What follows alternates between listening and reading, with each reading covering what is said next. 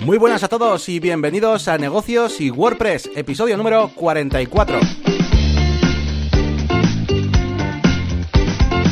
Bienvenidos una vez más a este podcast semanal en el que Elías y yo pues os contamos cosas acerca de pues negocios, eh, cosas de emprendedores, de empresas, de marketing online y por supuesto de WordPress, que es el denominador común de casi todos nuestros proyectos online.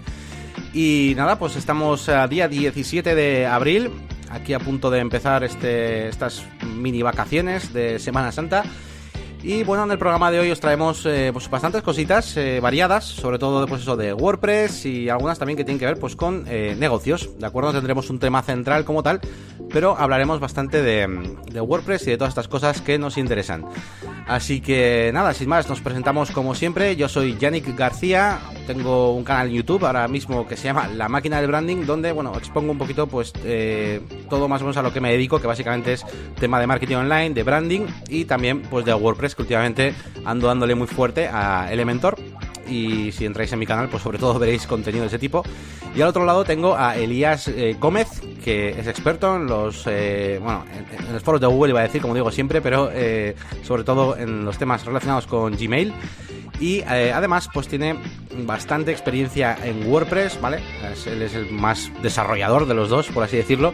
Y además también tiene experiencia pues en lo que es eh, emprender un negocio desde cero, como es el tema de, de los eventos y de DJ para eh, bodas, como es su caso, ¿no? Así que nada, vamos a saludarle a Elías, ¿qué tal?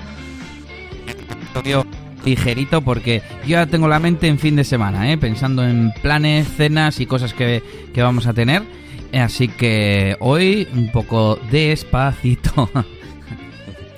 Bueno, lo primero de todo también eh, queríamos, eh, bueno, eh, iba a decir pedir disculpas o por lo menos, eh, mm. bueno, hablar un poquito acerca de ese pequeño problema que hemos tenido en el último episodio, que, que lo subimos y, y pues no funcionaba y no funcionaba el link de la página web y no sé si tú, Elías, nos puedes eh, explicar un poco qué es lo que pasó, porque no, me enteré muy bien. Sé que fui a darle para verlo el viernes y no, no funcionaba, pero luego ya lo arreglaste, ¿no? Sí, lo que no funcionaba era la URL del archivo MP3. Resulta que cuando lo fui a subir, iba la conexión lenta, lenta, lenta, lenta. Y para al menos que se generasen los metadatos y demás, eh, dije, bueno, pues subo un archivo más pequeño eh, un MP3 de un segundo con los mismos ID, o sea, con los mismos tags, con las mismas etiquetas MP3 y luego ya sobreescribiré subiendo eh, desde el FTP.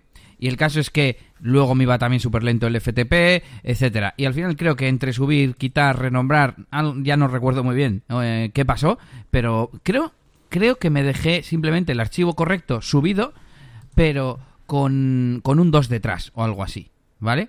Y como un tonto, cuando tú me avisaste, bueno, no, me avisó mi suegra, me avisó mi suegra y un usuario también en Twitter, un saludo para él. Y sí, mi suegra, todo lo que pongo en Twitter, a todo le da y a todo lo, lo, comprueba. Y me suele mandar de vez en cuando, oye, esto no funciona, este enlace, no sé qué. A veces es ella que no interpreta bien lo que está viendo, pero bueno. Y, y nada, total, que al día siguiente me tiré una hora subiéndolo lo corregí y de repente mmm, veo que había ya un archivo subido. Pero ya es de esto que mmm, no has hecho un, un, estudio de la situación para ver qué pasa, ¿no? Simplemente me puse a subir el, archivo, dije algo habré liado y ya está, ¿sabes? Bueno, pues ahí queda un poquito ese pequeño problema que tuvimos. Y nada, vamos a comenzar ya con las novedades eh, que traemos esta semana. Ya sabéis, primero hablamos un poquito pues, de algunas noticias que nos han ido cayendo. Y venga, pues te doy paso a ti, Elías con una, con una noticia, bueno, una, una especie de una aplicación que me pasaste esa semana y la verdad que, que es súper interesante. A ver, cuéntanos. Bueno, la verdad es que yo te lo mandé simplemente para que le echaras un vistazo, me pareció interesante. Fue además una publi en Twitter o en Instagram, por una vez que me parece interesante. Y es un servicio que te permite generar interfaces, diseños, a partir de, bocetos hechos a, a mano, digamos. Eh, entonces tú subes, pues eso, no sé si, iba a decir, todos habréis diseñado, ¿no? Pero nosotros sí, alguna vez. Eh, pues esta pantalla, ¿cómo queremos que se vea? Bueno, pues aquí el, el logotipo, el menú, a la, a la derecha el no sé qué, arriba dos cajas. Y lo haces rápidamente para que el otro lo entienda en en, en, un papel, ¿no? Pues puedes subir el papel y en teoría te lo convierte. No sé muy bien a qué, Yannick, porque no, yo no probé el servicio ni nada, ya te digo, simplemente era para que tú que eres el designer le, echaras un vistazo.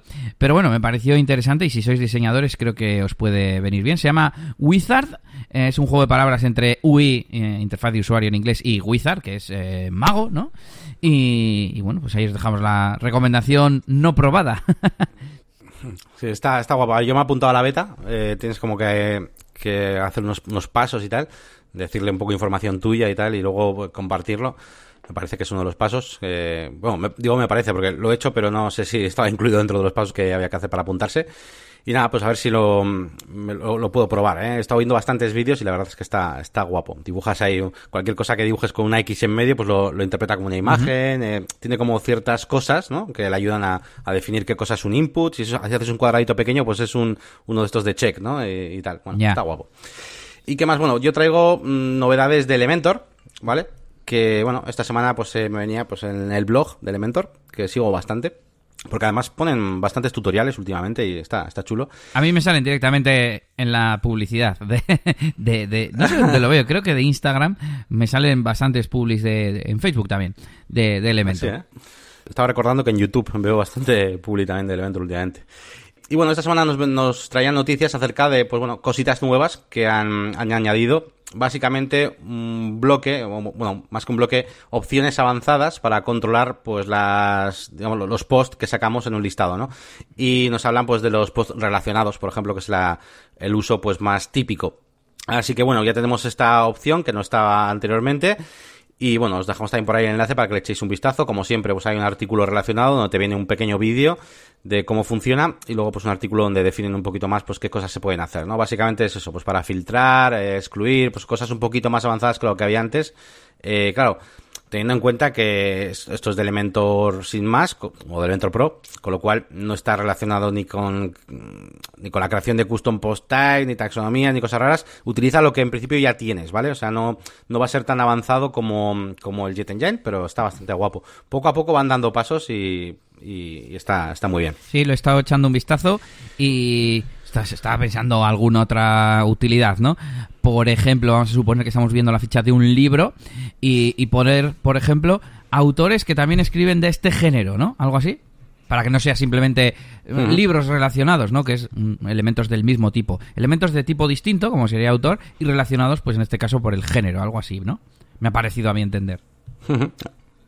Sí, sí, eso es. Mira, otra, incluso otra que estoy viendo ahora, por ejemplo, el tema de las, de las fechas, ¿no? Poder eh, eh, ahondar un poco más, ¿no? En el tema de los filtros para fechas, directamente desde Elementor y decirle, ponme solamente los posts eh, futuros, los que están entre estas fechas y tal, y esas cosas que antes pues no se podía hacer de forma tan, tan fácil, ¿no? Y, pero bueno, sin más, que son ese tipo de cosas. Y bueno, en cuanto a noticias, creo que hay alguna cosita nueva, ¿no? De, de Gutenberg, ¿no, Elías? Sí, tenemos nueva versión de Gutenberg, eh, la versión del plugin, eh, en la versión 5.5, y me ha parecido bastante interesante. Por ejemplo, han añadido un nuevo eh, bloque de grupo que se llama. Eh, parece que ya existía y lo llamaban eh, sección o no sé de, de alguna forma similar y sin, sirve para lo que te imaginas, para agrupar bloques, es como el parent block. Yo creo que antes esto ya se podía hacer, ah, pero era con las columnas. No, pues ahora simplemente podemos hacer, bueno, pues como las capas de Photoshop o como cualquier otro software donde tengamos grupos de elementos, pues eh, podremos agrupar y manejar uh -huh. eh, este tipo de, de, de bloques. Tenemos también... Muy guapo esto, ¿eh? Y, y, que yo sepa, no funciona... Esto no hay en Elementor, ¿eh? Y está muy guapo, porque muchas veces quiero mover muchas sections a la vez, ¿no? Muchas filas. Está, está guapo. Bueno, pero es que en Elementor y en cualquier constructor tienes ya las propias sections, ¿sabes? Eh, tú aquí me... Sí. Bueno, de hecho, tiene fila y sección, ¿no? Sí, sí, yo lo que decía es que a veces quiero mover muchas filas a la vez. O sea, me gustaría agrupar yeah. filas en, un, en, una cosa. Es que, claro, no sé si esto tiene... O sea, que aparece como una especie de carpetitas, te crea un grupo no, hecho, virtual o, o, te crea una caja, te crea una te crea una caja y ya está. Y, y, simplemente, por ejemplo, en el outline, esquema del documento, pues ves que hay un grupo y puedes ir fácilmente, pero también seleccionarlo y tal. Entonces sí, sí eh, si tú tienes mmm, un párrafo, una lista, un párrafo, una imagen, todo eso dentro de un bloque que visualmente son filas, vamos a decir, pues sí, si los agrupas mmm, y, y, resulta que eso que he descrito ahora es la intro de una, de una de un producto y al final esa intro la quieres bajar más abajo, pues pues podrías hacerlo, pero pero vamos, tiene nada más un nivel de jerarquía, sin embargo en en Elementor tienes más niveles. Bueno, sin más. Hmm. ¿Qué más? Eh, otra, otra novedad es que han añadido alineación, bueno, opciones de alineación vertical en el bloque que, que sirve para meter una, bueno, media and text se llama, ¿no? El de imagen y texto, pero es que soporta más tipos de, de multimedia multimedia sería la palabra, y puedes alinear que el texto esté arriba, abajo o en el medio respecto a la, a la imagen. Y, también he estado probando, no sé si esto era nuevo o no, puedes eh, cambiar, sí, estaba, sí, es la siguiente novedad, puedes cambiar la opción de relleno de, de, esa imagen, ¿no? Si el texto es muy alto y la imagen al final se quedaría con hueco blanco por arriba y por abajo, por ejemplo, ¿no? Pues para que puedas hacer un, un fill, bueno, un cover, no sé cómo sería en CSS, un cover. ¿Sabes? Un background. Mm. ¿Cómo es? Background size. Background size. Jue, hace tiempo que no toco el CSS, como me decías tú antes, tanto constructor visual, se me olvidan ya las propiedades. Y, por ejemplo, estos son los tres mm, novedades principales que destacaban, pero siempre hay un montón de, de otras novedades. Y me ha gustado una que, que, o me ha apuntado una, que decía que han mejorado el flujo a la hora de sustituir una imagen. Resulta que en el bloque de imagen han, han puesto un icono, un botón para sustituir una imagen, y hasta ahora te ponía la zona de subir una imagen simplemente gris. Entonces, pues eso puede inducir a que pienses que no hay ninguna imagen puesta. Bueno, pues ahora han hecho que salga una miniatura de la imagen para que sepas que está esa miniatura a la vez que tienes los controles para subir una nueva imagen. Bueno, pequeños cambios. Muy bien. Pero que siempre ayudan a la, a la usabilidad. Y como siempre, os dejamos el enlace en las notas del episodio. Yo os animo a que lo vayáis probando en vuestra instalación local. En local, ¿eh? nunca mejor dicho. Y, y nada, bueno, continuamos con más novedades. Pues eh, bueno, continuamos ya con las novedades, pero con las novedades ya un poco más profesionales y personales de, cada uno. En mi caso, pues como siempre os traigo algún pequeño problemita que he tenido en el, en el curro y tal, o cosas que me han ido pasando, incluso reflexiones. Y comienzo eh, en esta ocasión con un pequeño problema que tengo con VPML y los custom fields, mm, en concreto del Jet Engine, que es eh, este plugin que utilizo yo ahora pues para casi todo lo que tiene que ver con custom posts, custom fields utilizo el Jet Engine. Y bueno, la cosa es que, mm, que simplemente, pues digo, también para los que estéis usándolo, pues al crear varias, eh, varios idiomas, ¿no? Con VPML, eh, a la hora de ver un post, un tipo de post que tiene campos personalizados, que se han creado con Jet Engine, pues parece ser que, que no carga bien lo que es, mm, iba a decir, el, el, estilo y el JavaScript eh, del backend. A ver, voy a explicar algún ejemplo. Yo creo un, custom post de, qué sé, de servicios y le pongo un campo personalizado, pues de texto, no sé qué, de un, que tenga una imagen, una galería, incluso un, post eh, relation de estos, ¿no? Una relación.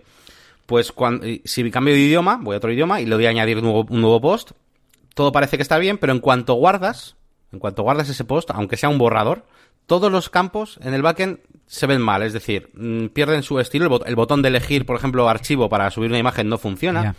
El cuadro, el, el input de, de, para relacionar el post aparece como súper pequeñito y sin estilo. Es como que perdiera el estilo y como que no carga el JavaScript.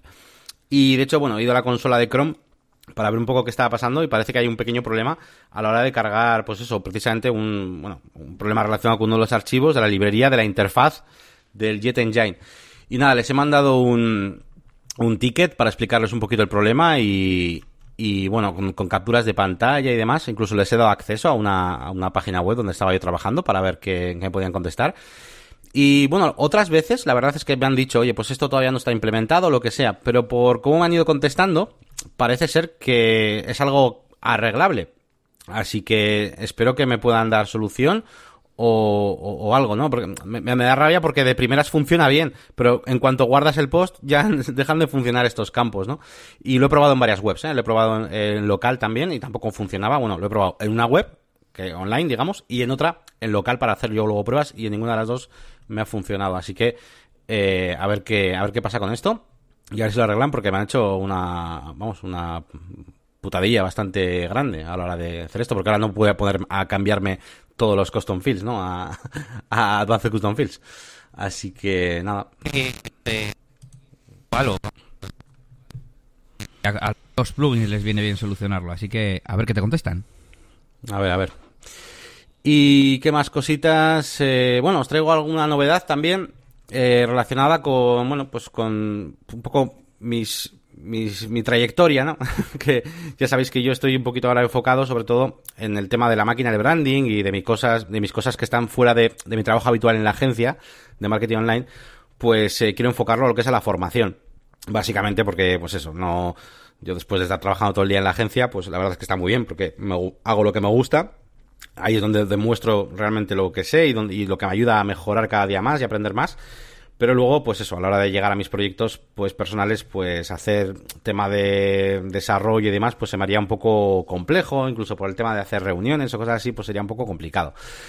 Eh, con lo cual, lo tengo bastante orientado a la formación y de hecho mi idea es, pues dentro de no mucho, pues quizás montar alguna plataforma, pues para poner algún tipo de contenido premium o lo que sea.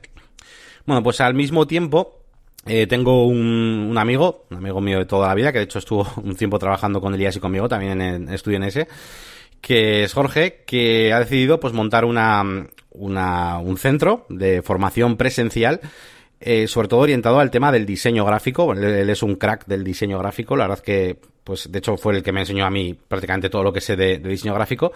Y va a ofertar, pues, también cositas de, desarrollo web y demás. Así que bueno, eh, me voy a meter también esta pequeña aventurita porque creo que es muy interesante hacer el tema de, de la formación presencial, hacer cursos, pues, de todo tipo. Y, bueno, el centro se va a llamar JNS y va a estar en Basauri, aquí muy cerquita de, Bilbao. Y bueno, ya os iremos contando. De momento, pues está, estamos arrancando, ¿vale?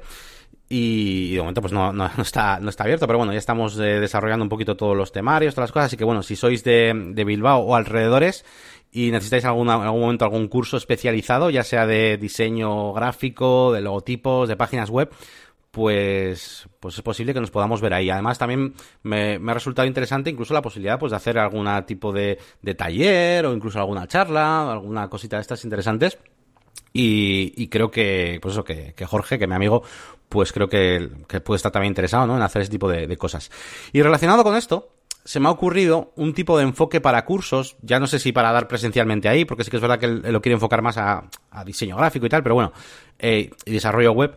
Pero yo lo que estaba pensando es en dar un enfoque a los cursos eh, para autónomos, pymes y emprendedores, incluso eh, para mí mismo, ¿no? Para esa plataforma online que me haga y demás. Y me he creado como una lista de cursos un poco diferentes de lo habitual, en el sentido de que es un curso de crea tu página web, crea tu logotipo, tu, tu marca, o crea la estrategia de tu empresa, por ejemplo, ¿no? Y, haciendo los temarios, pues me ha parecido una cosa súper interesante, ¿no? Eh, en el sentido de que, bueno, pues hay muchas empresas, además yo cuando daba clases en academias y así, eh, siempre encontraba ciertas, em, mm, pues ciertos grupos que venían alumnos que básicamente eran de una empresa y que querían aprender a hacer algo para poder luego ellos, eh, pues bueno, pues eh, mantenerlo en el tiempo, o es gente que han contratado para, para aprender a hacer algo y demás. Así que nada, bueno, te quería contar un poco eso, que este enfoque de cursos que, que se me ha ocurrido creo que se puede ser interesante. Mm, y por ejemplo, me ha resultado muy, muy curioso también cuando he realizado, porque a ver, al final de desarrolla tu web y cosas así, pues más o menos como que no es demasiado raro, pero por ejemplo haciendo el de desarrolla tu logotipo, incluso metiendo ciertas materias de cómo enfocar el, el crear un logotipo, pues me ha resultado muy interesante hacer el temario para estos cursos, porque hay muchos cursos de, de Illustrator y de diseño en general, pero de cómo crear un logotipo, hablar de, de cómo, de qué cosas hay que tener en cuenta, eh, de qué tipo de, de, recursos puedes utilizar, que si los tipos de logotipo, ¿no? Solo con tipografía, solo tipos geométricos, logotipos, hablar un poquito de esas cosas, está guay. E incluso he hecho uno que sería como una especie de, de, taller de, de, consultoría, de estrategia de, de, marketing online, parecido a lo que hablamos en el anterior episodio acerca de la consultoría, pero más como un curso para que tú eh, aprendas cómo, eh, cómo hacer algo recurrente, ¿no? O sea, es una y otra vez en tu empresa, ¿no? Y lo mismo para la página web, para que la gente ya no solo sepa crear su página web, sino que pueda mantenerla luego en el tiempo. Creo que a la gente le puede venir bien y puede ser más interesante que se gasten X, 500 euros, voy a poner un ejemplo, ¿eh? En aprender a desarrollarla y demás y luego que contraten a una, o sea, que esa persona esté contratada para llevar su web, que a veces pues gastarse un dinero y depender de terceros. Así que creo que puede ser atractivo ese enfoque estaba acordando de que mm, en esas academias, de vez en cuando, pues surgía algún cliente, porque quizás iban con unas expectativas muy altas. Ah, voy a aprender aquí un montón, no sé qué. Y, al final eh, decían, pues mejor se lo pido al profe este, que además tiene un estudio. Y quizás, claro, rebajando en lugar de, eh, aprende todo lo que se puede aprender en el mundo sobre páginas web, simplemente que el proyecto sea cerrado como, bueno, cerrado no, porque tú lo estás vendiendo como abierto, pero en el sentido de de tú te vas a hacer tu web y vas a aprender a mantener tu web. Pues eso sí que lo veo como que puede encajar con, con ese tipo de perfil que en realidad muchos de ellos lo que querían es hacerse su web de su empresa, ¿no? Yo creo que sí. Eso es. Además, eh, yo en mi propia página web ya hace tiempo que cambié un poquito lo que tenía yo ahí, que hace, tiempo tenía estos servicios, y ya puse ahí que a mí me, gusta, me gustaría enfocarlo a eso, ¿no? A, formación y, consultoría, pues enfocado a empresas, cosas muy particulares. Y de hecho, por ejemplo, la, academia que está creando Jorge, eh, en en Bilbao, va enfocada a grupos como máximo de cuatro personas. Él quiere hacer una, una atención muy personalizada en, en, cada caso, ¿no? Es muy especializada y creo que encaja muy bien con que vengan, pues eso, gente, pues tanto a clases particulares como a grupos máximo de cuatro personas, para que mientras creo esa página web, realmente ellos creen la página web de verdad y, y la podamos ir eh, eh, definiendo e incluso eh, subirla y publicarla, ¿vale? O sea, un poquito todo el proceso entero. Así que, bueno, esa es un poquito la, la idea. Venga, y tenemos más cosas por ahí de lo que me va a mí, más el tema de la voz y los asistentes. Sí, bueno, he estado haciendo una pequeña investigación acerca del posicionamiento para búsquedas por voz. Eh, tengo un montón de, documentación, de información. Aquí me he puesto un... Iba a decir, me he puesto un resumen, no. Me he puesto aquí en el Trello una cosa que no es un resumen, bastante larga. Yo os lo voy a resumir más. Y quizás haga un artículo dentro de poco. No, no, soy muy de hacer artículos, pero esto como que, como que sí presta para ello, ¿no? Más que para, para un vídeo, creo. Y, y, bueno, eso es. Eh, lo que estaba haciendo es investigar cómo hay que pues, cambiar el chip a la hora de intentar posicionar algo orientado a esos métodos de búsquedas por voz, ¿no? Y bueno, os resumo un poquito cosas que son como pequeñas claves rápidas, os voy a decir de cosas que, he ido descubriendo, ¿vale? Os voy a resumir porque ya, tengo, ya os digo que tengo aquí un, un texto larguísimo. Bueno, lo primero eh, que estuve mirando es la, la edad, un poquito de cómo lo usa la gente. Y la peña, pues normalmente el 70% de la gente es entre 18 y 29 años, ¿vale? Los que usan esto, o sea, prácticamente todos los que usan esto, por así decirlo, entre 18 y 29, ¿vale? Luego le siguen eh, los de, de, 30 a 43 años, con 59% y tal. Y luego ya, pues los más mayores todavía, ¿vale? Entonces, bueno, eso es lo primero que tenéis que tener en cuenta, pues que sepáis un poco a, qué edad nos estamos refiriendo, ¿no? Eh, después, en cuanto a los dispositivos, pues tampoco he descubierto aquí la rueda. Eh, evidentemente los móviles son el método principal, pero bueno, ya el tema de los asistentes estos de mm, Alexa y demás, pues eh, está pegando bastante fuerte. El que, me ha, el que me ha sorprendido bastante es el de las tablets. Había un porcentaje ridiculísimo de búsquedas por voz, pero yo creo que es porque, porque se usan poco las tablets en sí. O sea, en general. Sí. ¿Sabes? Puede Más que. Entonces yo creo que es, creo que es por eso. Y bueno, luego en cuanto ya a lo, a lo bueno, ¿no? A las key frases y tal, cómo busca la gente y tal. Mira, yo, la verdad, personalmente soy un poco clásico, estoy un poco chapado a la antigua y yo busco cadenas como muy poco orgánicas, ¿no? Yo busco ferretería, el flamenco, horario, ¿sabes? Hablo así como robot. Pero la gente, lo que sí he visto es que habla como a una persona. O sea, la mayoría de gente que utiliza esto le diría, mm, ¿a qué hora abre ferretería el flamenco? ¿Vale? O sea, se lo preguntan directamente, ¿vale? Y esto es muy importante a la hora de, qué palabras tenemos que utilizar luego para posicionar y demás. De hecho, eh, es súper importante el tema de las, de las 6 W estas que se suele decir, aunque es, son 5 y una H, que es eh, who, what, when, where, why y how, ¿no? O sea, el qué, el cómo, el por qué, bueno, todas estas eh, palabras. Bueno, pero el how tiene la W al final y ya que son 5 y una, pues venga, 6 W. Además son todas preguntas. Queda bien, queda bien el titulito. Y, claro, es súper importante esto porque es lo que más se utiliza, son estas, esta clase de, de, preguntas, ¿no? O sea, son preguntas en sí. Así que os recomiendo mogollón utilizar la web que hemos recomendado alguna vez que se llama Answer the Public, que, que ahí os dice, ¿no? Os da un montón de sugerencias, incluyendo estas palabras, ¿no? Y os pone cuál se busca más, menos y más.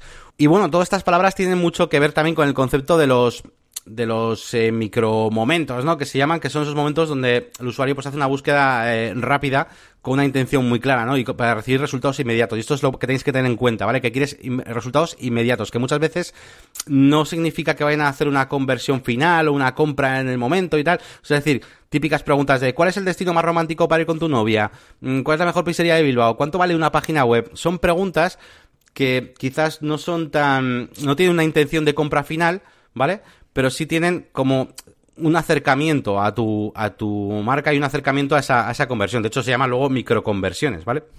Y de hecho, se pueden listar como un ranking eh, las palabras que acabamos de decir, el what, how, when, where, eh, cuáles, digamos, están más cerca de crear una acción final, ¿vale? Una conversión que eh, de cuáles son eh, simplemente pues bueno pues, pues búsqueda de información y digamos que solamente el usuario tiene algo de interés por ejemplo el qué y el cómo cuando se utilizan ese tipo de preguntas pues es cuando el usuario simplemente está pues en una fase como muy previa no a la, a la conversión está simplemente investigando un poquillo y demás y sin embargo el cuándo y el dónde esas van a fuego. O sea, cuando alguien escribe dónde, no sé qué, o sea, eso es, el resultado que le salga es muy fácil que, que, que, haga clic y luego llame por teléfono o que ¿entendéis, no? Un poquito lo que, lo que quiero decir.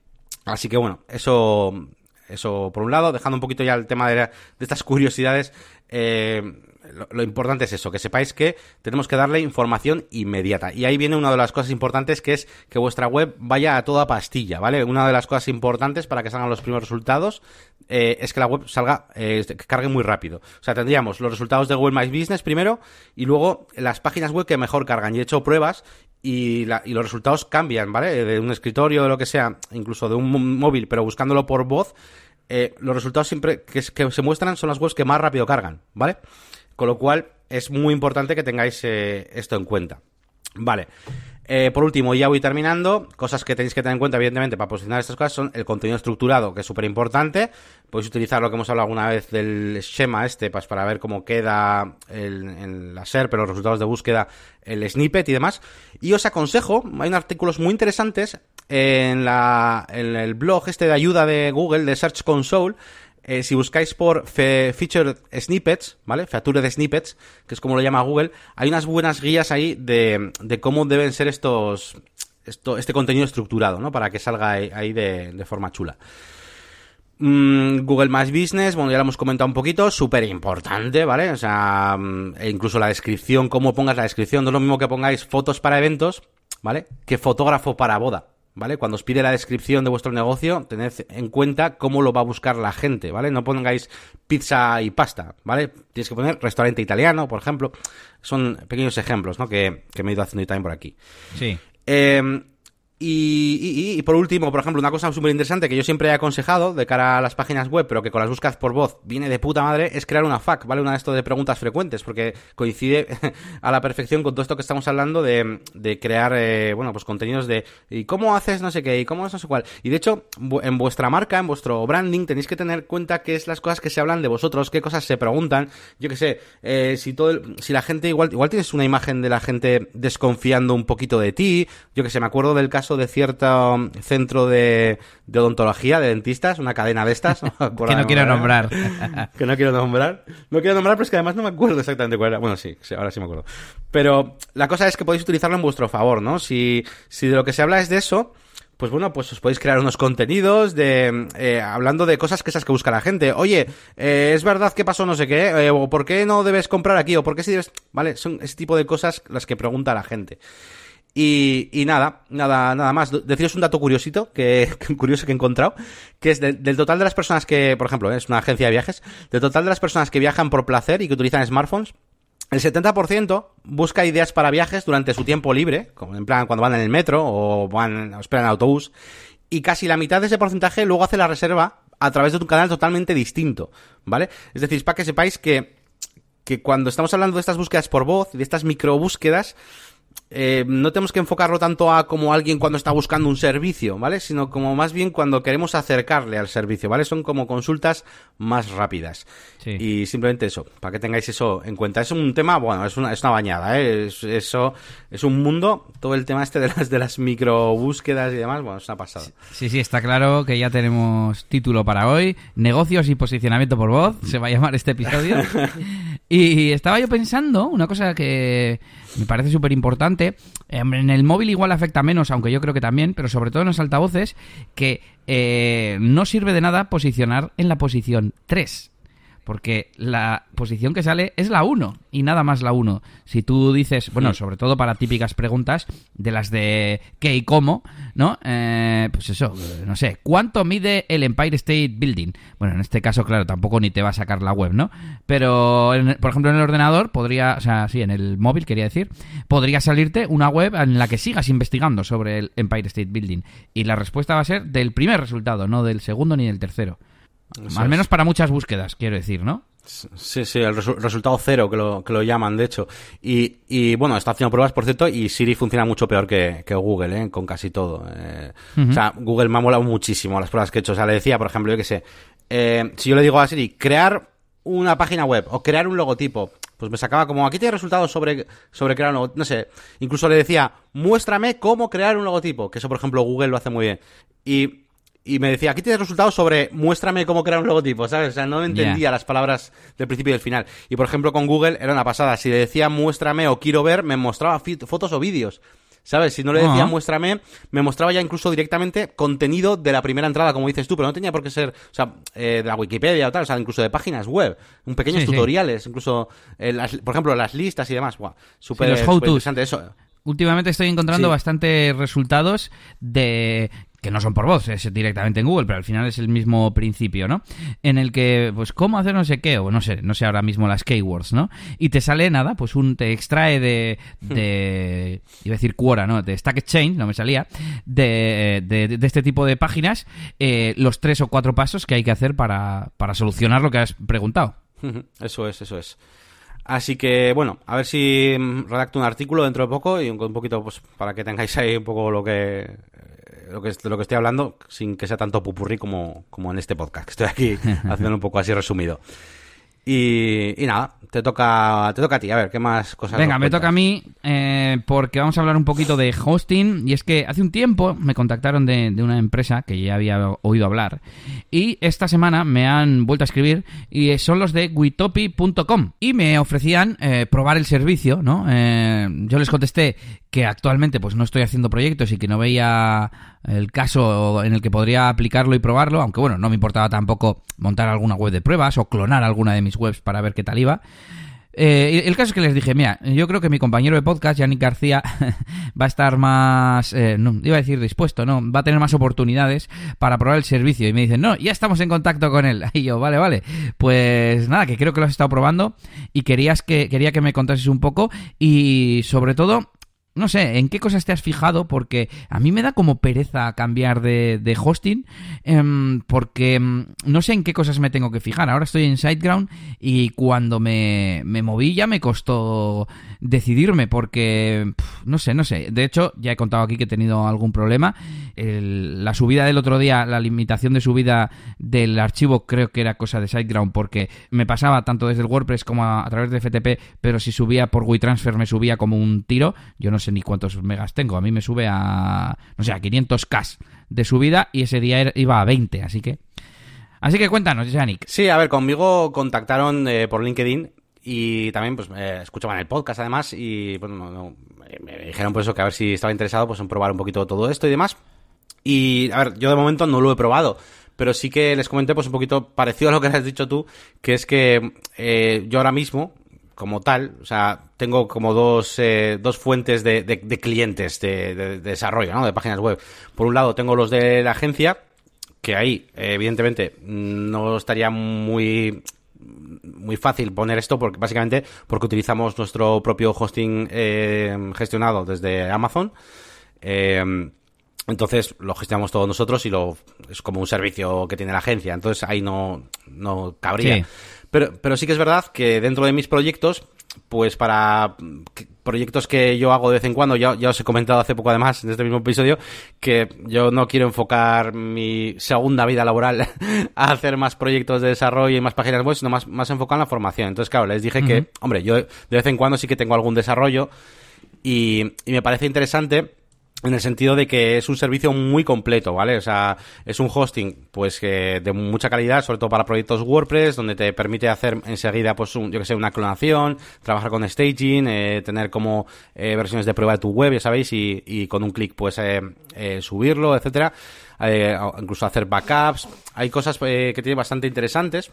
Incluso, por ejemplo, yo que sé, tonterías tipo, bueno, tonterías, que está guapo, pero con un clic cambiar todo el, HTTPS a un sitio entero, ¿vale? Sin tener que luego andar tú haciendo ningún tipo de, de, reemplazar palabras ni nada. O sea, como, como está muy enfocado en WordPress y controlan mucho de WordPress, pues digamos que tienen muchos atajos para realizar muchas cosas con, con WordPress, ¿no? Es una mezcla de lo que mm, ofrece ManageWP, ¿vale?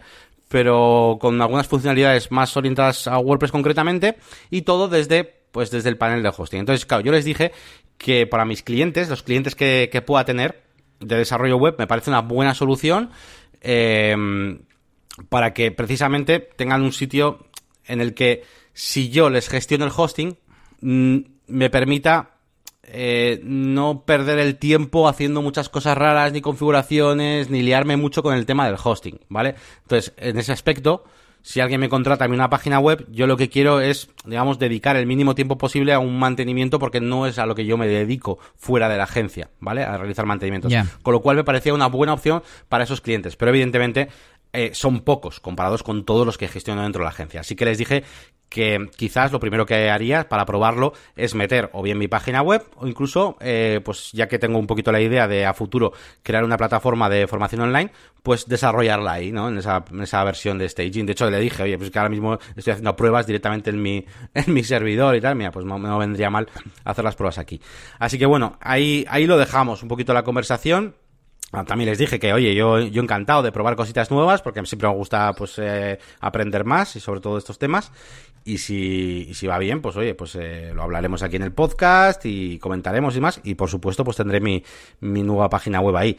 Pero, pero claro, mmm, tiene que ser, pues eso, eh, algo que yo pueda darles muchos clientes. Y, y de momento eso no, no va a ser posible. Así que eh, intentaré probar, pues, eso, con mi web y con, la, y con la, el proyecto que tengo nuevo. Estoy mirando los precios a ver qué, qué tal. Veo que se puede hacer personalizado, que hay planes para profesionales. Pues ya le voy a echar un vistazo, yo creo. Sí, tiene, a ver, el precio, eh, claro, tienes que, tienes que saber un poco del tema para valorar bien el, el servicio. O sea, no es un precio eh, económico dentro de todo el mundo del hosting en general, pero si lo sabes valorar, como si igual si podríamos valorarlo tú y yo, pues sí que es muy interesante. Entonces, eh, pero bueno, de todas formas el hosting yo creo que, que es una de las cosas que, que más fácil de, de, de, de, vender a veces es, a veces es por lo menos para mí en el sentido de que eh, al cliente le estás ofreciendo pues un alojamiento con seguridad con tal un montón de cosas y, y bueno creo que puede que puede funcionar pues seguimos eh, retomando un poco el tema de la WordCamp Bilbao. No sé si habrán escuchado nuestro podcast, pero no nos han mandado ninguna promo, ninguna uh, cuña publicitaria de, de, de, la WordCamp, del evento. Eh, yo creo que sería una recomendación que, que hay que hacer. Bueno, yo quería comentar contigo, Yannick, el programa, porque mi compañero, mi amigo Ivonne Azcoitia, me ha preguntado a ver si iba a ir. Digo, oh, pues no lo tengo claro, tengo que pensarlo con Yannick. Y digo, pues vamos a comentar las ponencias directamente en el podcast. ¿Qué te parece? Me parece muy bien. Pues venga, vamos.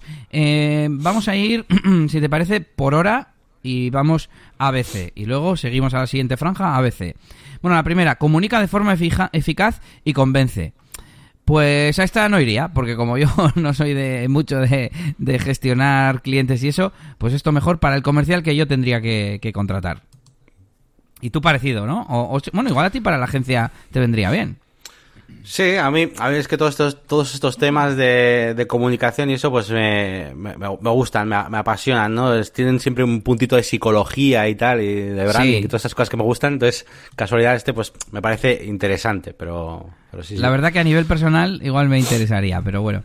En el track B, eh, vale, por cierto, el track A es marketing y negocios, el track B WordPress avanzado y el track C WordPress iniciación. El track B de WordPress es gestiona todo tu negocio desde WordPress. Y me acuerdo que te lo comenté que me recordó al sistema de gestión, voy a decir, que teníamos ya en nuestra web, en Studio NS, hace varios años, donde creé un sistema donde tener, bueno, cuando descubrimos los custom post type, me puse ahí a crear clientes, eh, trabajos, eh, luego añadí presupuestos, ventas, un montón de cosas y desde ahí mismo podíamos gestionar, eh, bueno, más que gestionar, generar los presupuestos, ¿no? Y, ventas y filtrar por cliente y tal. Y desde ahí generábamos un, PDF, que es el que le mandábamos al, al, cliente y era bastante, bastante chulo hacerlo así. Sí, sí, está guapo. Yo, aunque sea solo para ver cómo, cómo la llevo a cabo y comparar un poco con lo que hicimos, pues está, está guay. Bueno, que no he entrado a ver la descripción, estoy mirándolo desde ahí, pero sí, ¿eh? usamos nuestra web como escaparate, veremos cómo con unas pocas personalizaciones podemos usar nuestra web como para gestionar nuestros clientes, facturas, pedidos, proyectos, etcétera. Sí, un poco orientado a eso, no solo a presupuestos como teníamos nosotros. De hecho, teníamos, eh, no llegamos a hacerlo, pero teníamos pensado generar también las facturas desde ahí, etcétera. Al final, con Custom Fields y Custom Post Type puedes hacer todo. Mm. Y por último, vamos a ver si vamos un poco más rápido que si no. Eh, diseño web de provincias. Mm, me parece que es, eh, pues eso, Caín Santa María, que es de Burgos, si no me equivoco, hablando un poco de, cómo es la vida del diseño web eh, sin estar en Madrid o Barcelona, ¿no? Hmm. Sí, no, tampoco hay una descripción... Sí, no, no, es, una descripción muy, muy clara, así que supongo que nos contará pues, sus experiencias eh, en general como, como desarrollador. Venga, pues seguimos. Por cierto, eh, las dos anteriores eran de Saray Ortiz y Rosa Pérez. Ya diremos los, los ponentes, aunque sea. Siguiente, eh, nos vamos a marketing con la analítica nos hace mejores, de Fernando Puente. Un auténtico crack, sé que tiene mucha experiencia. Mm, sí, sí, podría ir. Bueno, claro, tendríamos que decir, Yannick, a cuál de las tres charlas iríamos. Hmm. Yo iría a la de, pues mira, a la de comunicar de forma eficaz en la franja anterior. sí, yo también. Además, se me ha escapado, o sea, se me ha olvidado antes decirte, pero joder, que también me va a venir muy bien para mi canal de YouTube, también, para poder comunicar. Es muy importante saber hablar y saber mejorar pues esas cosas. Bueno, el tema siguiente, la analítica nos hace mejores, que me imagino que va de analítica web y cómo hacerlo, no voy ni a abrir la descripción. En el track de WordPress, eh, mil un ataques a WordPress, Tomás Sierra. He visto alguna conferencia de Tomás, son entretenidas, eh, yo creo que me iría a la de analítica. Y la última, tu rival es Luisito, WordPress frente a la competencia emergente. Y lo hace Luis Ángel Montoya Monti. Eh, voy a ver de qué es, ¿tú a cuál irías? Eh... Pues a ver, es que la última de tu rival es Luisito, ¿no? Que lo hice por, el de Luisito Comunica, por el anuncio de Wix, supongo. Eh, ah, puede pues, ser, puede pues, ser. Pues puede ser graciosa. Pero sí que es verdad que a mí el tema, tanto de la analítica como el de los ataques a WordPress, son temas, puntos muy débiles eh, dentro de, mi conocimiento, ¿no? Entonces, no sabría decirte, tío, algo me gustaría. Supongo que, supongo que a una de las dos, de la analítica o ataques, yo creo, porque son las que más me van a aportar, yo creo. Sí, estoy mirando y dice pues un poco eso, ¿no? Que, ahora que tenemos tantas herramientas tipo Squarespace, Wix, etcétera, que qué futuro le depara a WordPress. No sé, no sé por dónde irán los tiros de la, de la ponencia. Tenemos descanso para el almuerzo y a las 12 menos 10 en negocios, CTA's Call to Action o llamada a la acción en una web de Joan Boluda. ¿Me interesa? VP Query, la piedra filosofal de WordPress, también me interesa mucho, de Fernando García Rebolledo, que tiene el podcast de repositorio VP, WP. Y por último, en el de iniciación, Gravity Forms, la herramienta perfecta para los que no sabemos programar, de Madrillano. Pues yo estaría entre la 1 y la 2. Sí, yo también, aunque me decanto por la de WP Query, también, en este caso. Oye, pues me estoy animando, ¿eh? igual tenemos que ir reservando las entradas. ¿Tú, qué, ¿Tú, qué, filtro usas para esto que estás eligiendo? Yo, yo estoy intentando ir a las que me interesan, pero de las que menos sé. O sea, las que menos conocimiento tengo. Ya, es, es en plan, quiero aprender de mí y, solucionar mis puntos débiles, o ver cosas que ya conozco más o menos y a ver cómo lo cuenta esta persona, o igual aprendo algo nuevo sobre esta cosa que ya conozco, como por ejemplo eh, WP Query. Yo mm, creo que controlo bastante, pero sabes, ¿no? Bueno, siguiente, doce y media. Eh, evita las trampas SEO de WordPress. Gorka, Gorka Goicochea. He visto charlas de Gorka, tú también, ¿no? Es el que organiza el evento SEO, ¿no? Y, y, me parecen interesantes y me llama la atención. Eh, en el, track de WordPress avanzado, WordPress en alta disponibilidad en Amazon Web Services. Beltrán Rueda. Bueno, quizás muy técnico y de servidores que a mí no me va. Y por último, buenas prácticas para un diseño accesible. Mm. Juan Reguera Sánchez. Bueno, pues yo creo que me iría a la de, a la de SEO. ¿Y tú? Yo, yo también, yo también iría a la de Gorka. Bueno, pues yo creo que podemos ir tomando nota y haciéndonos el planning, porque mm, no tengo evento, no tengo, creo que, que trabajar ni nada ese fin de semana, así que igual me apunto, ¿eh? Bueno, eh, aceleramos un poco. Eh, una y diez de Lin a, a no sabemos qué, que es del señor Ivonne Azcoitia. Un saludo para Ivonne y voy a mirar de qué va esto. En esta charla veremos qué es un proyecto Lean y qué herramientas podremos utilizar para lanzar nuestras primeras versiones para validar los proyectos. Vale, bueno, mm, es lo que me imaginaba, pero era tan cortito el título. Eh, bueno, bueno, no, está mal, me puede interesar. Haz que tu tema se vea bien en el editor de bloques, Jesús o la Zagoitia. Hmm, también curioso puede estar. ¿Y cuántas veces has oído que WordPress es lento? De Jorge Monclus. O, sí, Monclus, si no tendría tilde. Em, pues no sé a cuál iría. Pues a la 1 o a la 2, yo creo. ¿Y tú, Yannick? Hmm. Sí, yo iría a la de, de, Lian, que no sabía muy bien lo que es y por, lo visto toca temas muy interesantes de productividad y mm, es una especie de, pues para implementar una filosofía, ¿no? más productiva en los procesos y tal. Sí. Y me, me mola, me mola el tema.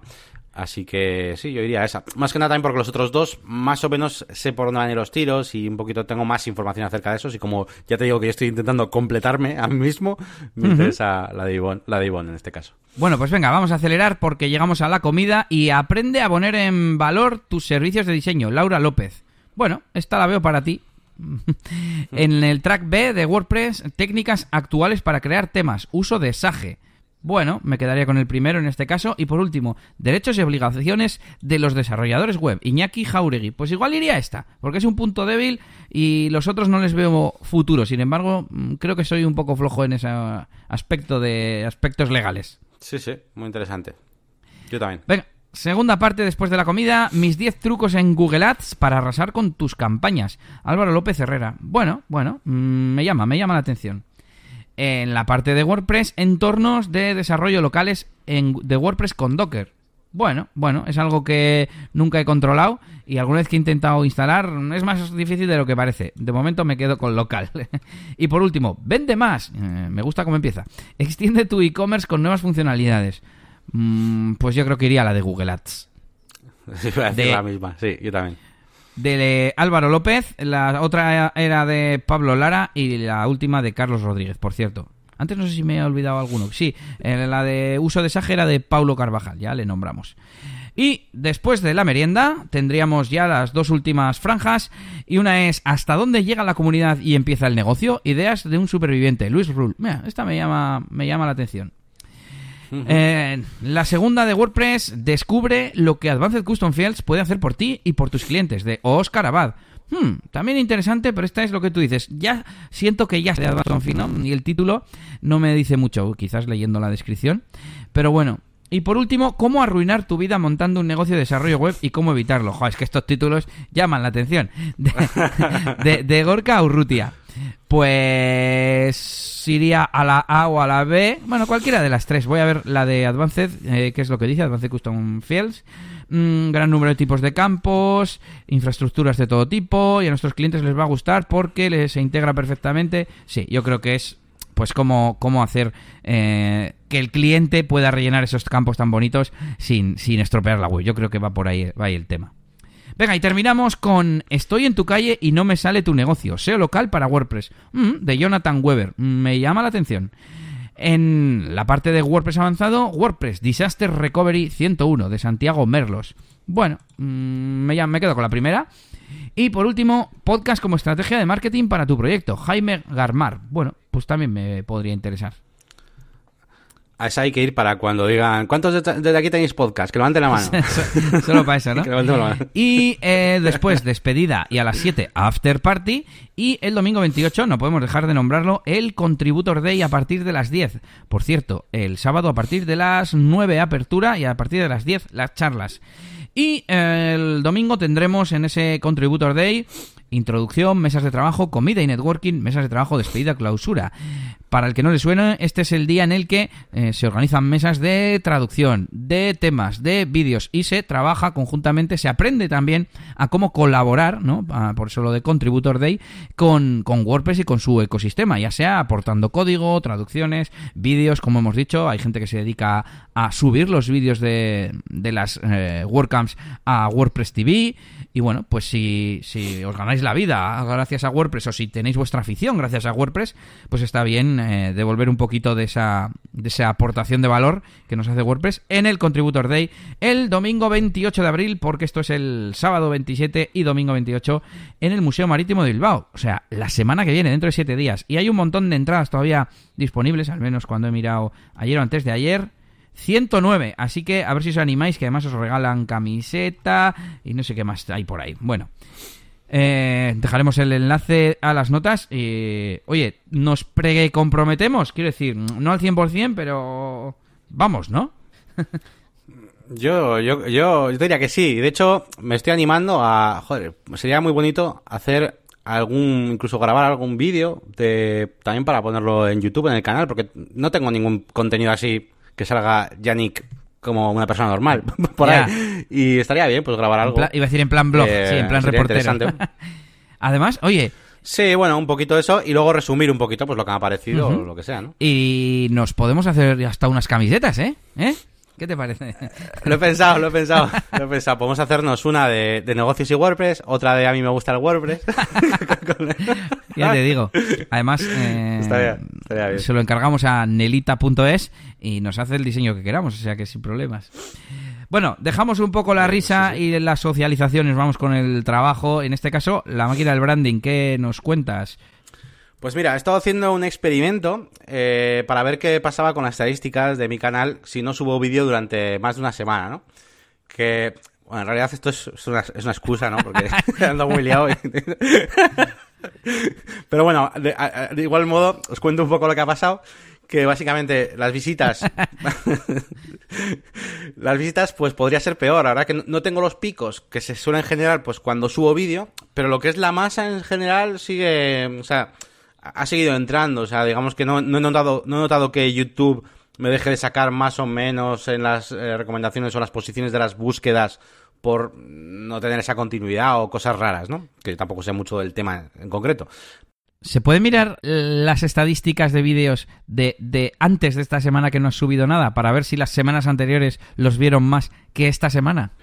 Pues sí, a ver, ya tengo aquí un poquito los datos y realmente no hay eh, un cambio significa- significativo, ¿no? O sea, mm, si cogemos pues, eso, de cuando estaba subiendo vídeos a saco todas las semanas, como eh, o todos los días, o casi todos los días, como he subido en el curso de Jet Engine, incluso en las anteriores, que ha sido bastante eh, constante, pues no, no se ve ningún, ningún cambio en las visitas de este, de este vídeo, se ha ido encontrando igualmente. Pues bien, Pero bueno, eh, sí que sí que es verdad que lo único, pues eso, las visitas generales sí que es verdad que, es- que se notan cuando vas a los a más en concreto se notan más picos cuando hay cuando subes vídeo, pero vamos, no ha sido gran cosa. Y en cuanto al tema de los suscriptores nuevos, pues tampoco parece haber repercutido en nada y mantengo el crecimiento que tenía, de hecho ahora eh, mismo lo tengo en 193 mensuales. Eh, así que nada, pues te iba a decir, así que no voy a subir más vídeos. No, pero nada, pero vamos, que no, que no, no has pasado nada grave, ¿no? Digamos, eh, pues a- muy bien, porque estabas creciendo sobre 100 al mes y ahora casi el doble. Así que muy bien. Sí. Así que bueno, nada, ahí está un poquito el resumen de, de lo que ha pasado. En cuanto al proyectos en sí, pues esta semana que viene, pues sí, sí que intentaré subir más vídeos. De hecho, tengo muchos pendientes para, para hacer y muchos de ellos está- están prácticamente ya para editar. Um, pero es que he estado liadísimo, ya os digo, entre que estoy preparando cosas para mi futuro ahí de, de, contenido premium, más luego lo de la academia de, de Jorge, que estoy ayudándole un poquillo, eh, más otras cosas, pues no, no tiene mucho tiempo. Así que nada, te, voy, te doy paso a ti, a ver qué, qué nos cuentas de, de Die Elías. Bueno, pues tengo algunas cosillas que contar. Eh, el sábado pasado tuve evento que fue totalmente exitoso. Quedaron bastante contentos los clientes.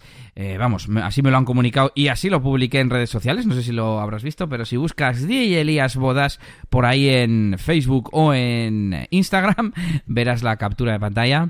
Y, y nada, pues espero pronto pedirles la valoración, que yo confío que sea de 5 estrellas. ¿Qué más? Me he reunido esta semana con el director de Spobodas, que quería un poco pues venderme el cambio de nombre que estuvimos mencionando por aquí. Y yo ya le he dicho que en base a la rentabilidad del año pasado, que no creo. Me ofreció un pequeño descuento, pero me tendría que hacer un pedazo de 50% para ir y no fue lo que me ofreció. O sea que, que no creo que este año vaya, pero bueno, como, como curiosidad. ¿Qué más? Eh, tengo aquí micrófonos. Devolví ya por fin los micrófonos aquellos que no me funcionaban, ya me han dicho que han llegado perfectamente a su destino y ya me han devuelto el dinero y lo que hice fue comprar ya el bueno, el bueno, el de multicanal que me gasté casi 200 euros, creo que ya lo conté por aquí, pero el caso es que lo he estrenado y que da gusto, da gusto cuando te gastas la pasta y las cosas funcionan como tienen que funcionar. Incluso noto que se enciende y se apaga súper rápido. Pues es que no tengo ninguna pega que poner. Eh, viene en un maletín súper chulo, como lo- no sé si habréis visto un de, drones o de cámaras de estos que van acolchados por dentro. Y, nada, muy guay, con sus dos antenas para que reciba todo perfectamente. Y nada, ya, ya veremos. Bueno, la prueba de fuego será cuando un día se me metan interferencias, tenga que cambiar de canal y funcione todo perfectamente. Y como siempre, los leads. Eh, te cuento el resumen de esta semana. Bueno, de estos seis días, eh, que conste. tengo, tengo cinco nuevos leads, de los cuales uno es eh, una nueva boda aceptada. Bueno, tengo que decir que estaba ya más o menos apalabrada de antes, pero no está nada mal que se confirme. Tengo también, bueno, dos negociando y dos eh, rechazadas, ¿vale? Eh, bueno, me gusta a veces decir el tema de por qué se ha rechazado. Mira, pues estas dos las he rechazado yo porque venían de Star of Service, del servicio este, y ahí la gente, hay veces que se puede poner el presupuesto que ellos tienen disponible y de vez en cuando viene un poco bajo y no encajaba con mis precios. Por otro lado, se han actualizado nueve eventos eh, antiguos que no se han creado, que no hayan llegado esta semana, y dos de ellos se han aceptado. Además son fiestas populares los dos. Ahí está ese aplausito para mí también. y los otros siete eventos son directamente rechazados. Así que, bueno, no va mal, no va mal. Se van cumpliendo las previsiones que dijimos.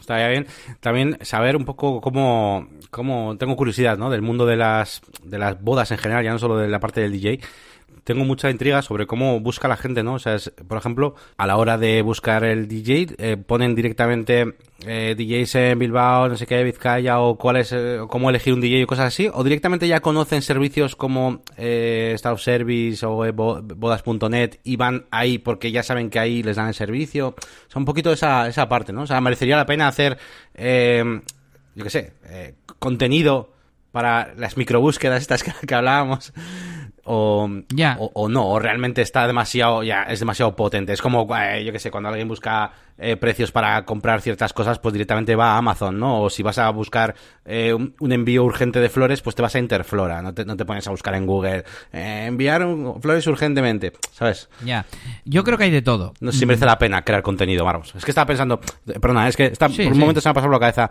¿Haces contenido de, de cosas que hay que tener en cuenta para un buen DJ de bodas, no sé qué? O sea, yo sé que tampoco le metes mucha caña a crear esos contenidos, pero ¿realmente merece la pena? Porque yo creo que hay veces que no merece la pena, ¿eh? entonces no sé si este es el caso. Pues, por un lado, aportaría a la marca, porque eso te hace ver como un profesional, a la gente que ya te siga. Eh, lo tengo pensado, pero uh, es una idea de esas que está en el, fondo del baúl, vamos. No, no hay tiempo para llegar hasta eso. Y respondiendo a la pregunta, creo que hay de todo. En el sentido de, mm, yo creo que hay bastante gente que va directamente a este tipo de sitios, aunque mm, Igual porque ya conozcas a, otra novia que ha buscado por ahí sus proveedores o cosas de estas. Por otro lado, hay una cosa mixta, vamos a decir, o sea, que buscas en Google, por ejemplo, y sin querer, al buscar DJ de no sé qué, te sale bodas.net y descubres el portal. Anda, si hay este portal, pues voy a empezar a buscar por aquí. Y por último, pues yo creo que para toda la gente, porque claro, yo no sé cuánta gente llega a bodas.net porque lo conoce o porque vengan desde Google, pero, pero hay también gente que acaba contactando a las empresas directamente. O incluso, ¿por qué no vas a poder posicionar para ciertas búsquedas, aunque sean un poco long tail, eh, por encima de, bodas.net o cualquier portal, me da lo mismo, o de tu competencia, ¿no? Entonces yo, yo creo que puede ser bueno hacer, hacer contenido, pero pues no hay tiempo para todo. Sí, sí, incluso, eh, por ejemplo, yo he tenido experiencia con, con muchos clientes del tema inmobiliario, incluso de viajes y cosas así, hoteles, por ejemplo, también bastante típico, donde eh, utilizan mucho pues buscadores famosos, ¿no? Pues como si fuera Booking, cualquiera de estos, pero la gente tiene ya la conciencia de que mm, es probable que puedan encontrar mejor precio en la web original, aparte de más información y aparte de una comunicación como más directa que a través de los portales. Y hay mazo peña, yo porque estuve viendo un poco estadísticas de algún cliente que he tenido, pues con Booking y estas cosas, y hay mogollón de gente que va a Booking y demás, busca el hotel, pum, y luego se va a la web del hotel y ya les llama por teléfono y hace todo fuera. O sea, utilizas Booking como, como para posicionarte, incluso pagan a Booking para salir los primeros, pero luego la reserva y todo y las cosas, y las ofertas buenas y todas esas cosas chulas las ponen en su web principal. Es que también habrá gente de esa, digo, me refiero. Que igual, eh, sí, sí, te vi en bodas.net, pero luego, pues te han tratado por separado, lo que sea, sin más. Ya. Y venga, pues seguimos con este programa. No tenemos feedback esta semana, así que no, podemos comentar nada acerca de, esto. Pero bueno, os recordamos que podéis dejarnos vuestras preguntas, dudas, agradecimientos y todo tipo de cosas en negociosw.es. ¿Y qué más? Eh, seguimos con las herramientas, las herramientas que cada semana os recomendamos, pues bueno, pues para haceros la vida un poco más fácil y aunque sea mm, incluso para, para poder mm, divertiros, como nos divierta a nosotros, probar cosas nuevas y miles de aplicaciones.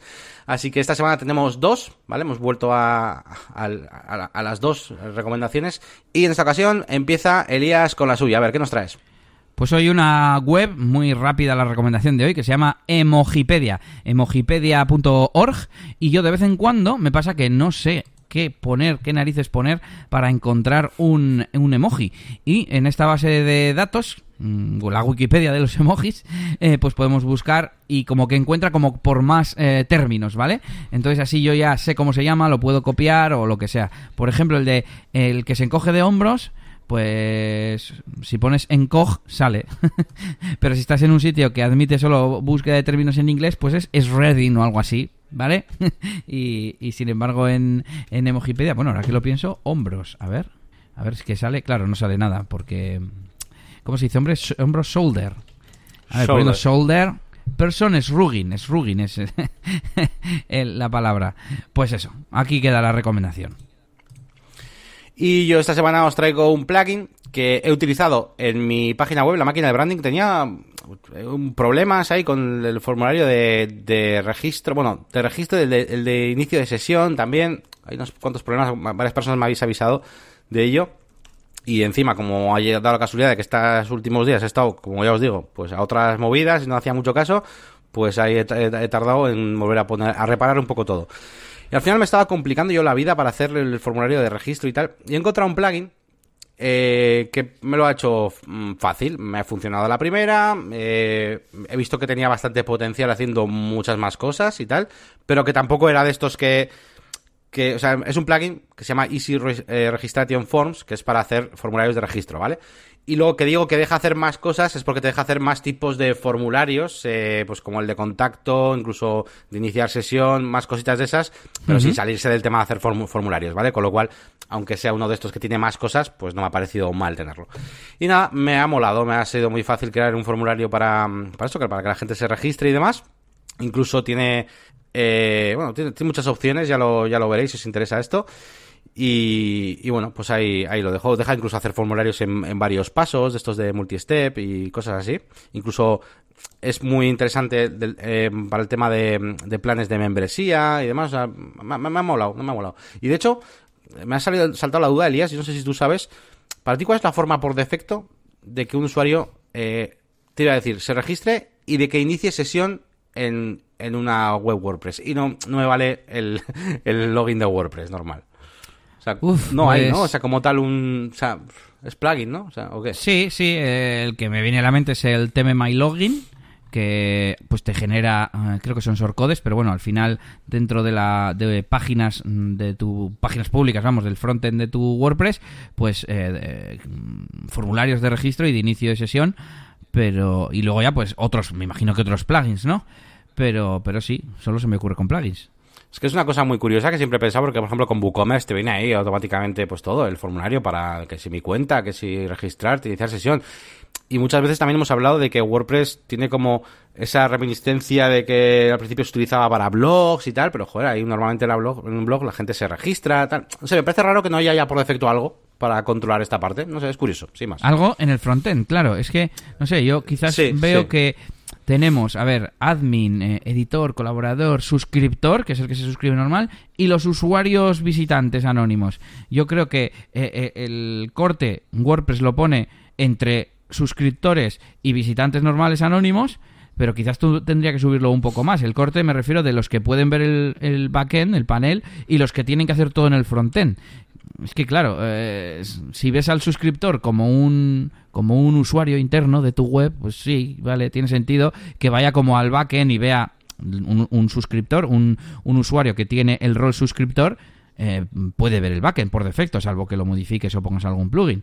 ¿no? Entonces yo creo que van por ahí los tiros y claro, eh, sí, vale, un editor sí que quiero que vea el backend, pero un suscriptor simplemente que quiero limitarle contenido o simplemente tenerle para tener su email, que lo haga desde el frontend, ¿no?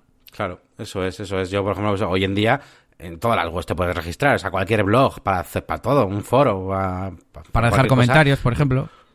Eso es, o sea, que no, que no, es una cosa, ah, es que normalmente las webs son corporativas y no permiten registrar. No, a ver, en cualquier web normal, macho, te puedes registrar, en casi todas, a no ser que sea justo pues una corporativa y muy rara incluso, porque las propias corporativas suelen tener un registro para muchas cosas, o sea, de, de tiendas, de, lo que sea, ¿no? Bueno, sin más, uh -huh. dejo aquí esta reflexión. El plugin está muy bien, ¿eh?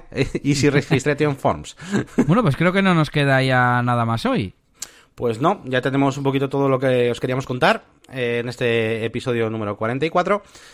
Y, nada, pues como siempre, pues nos despedimos eh, diciendo pues nuestras páginas web, nuestros sitios y demás. Eh, venga, te dejo a ti, Elías, que hoy has hablado un poco menos. Sí, bueno, pues sobre todo negocioswp.es, la dirección web de este podcast, donde podréis consultar todos los enlaces, contactarnos, por supuesto, escribirnos con dudas, sugerencias o lo que queráis.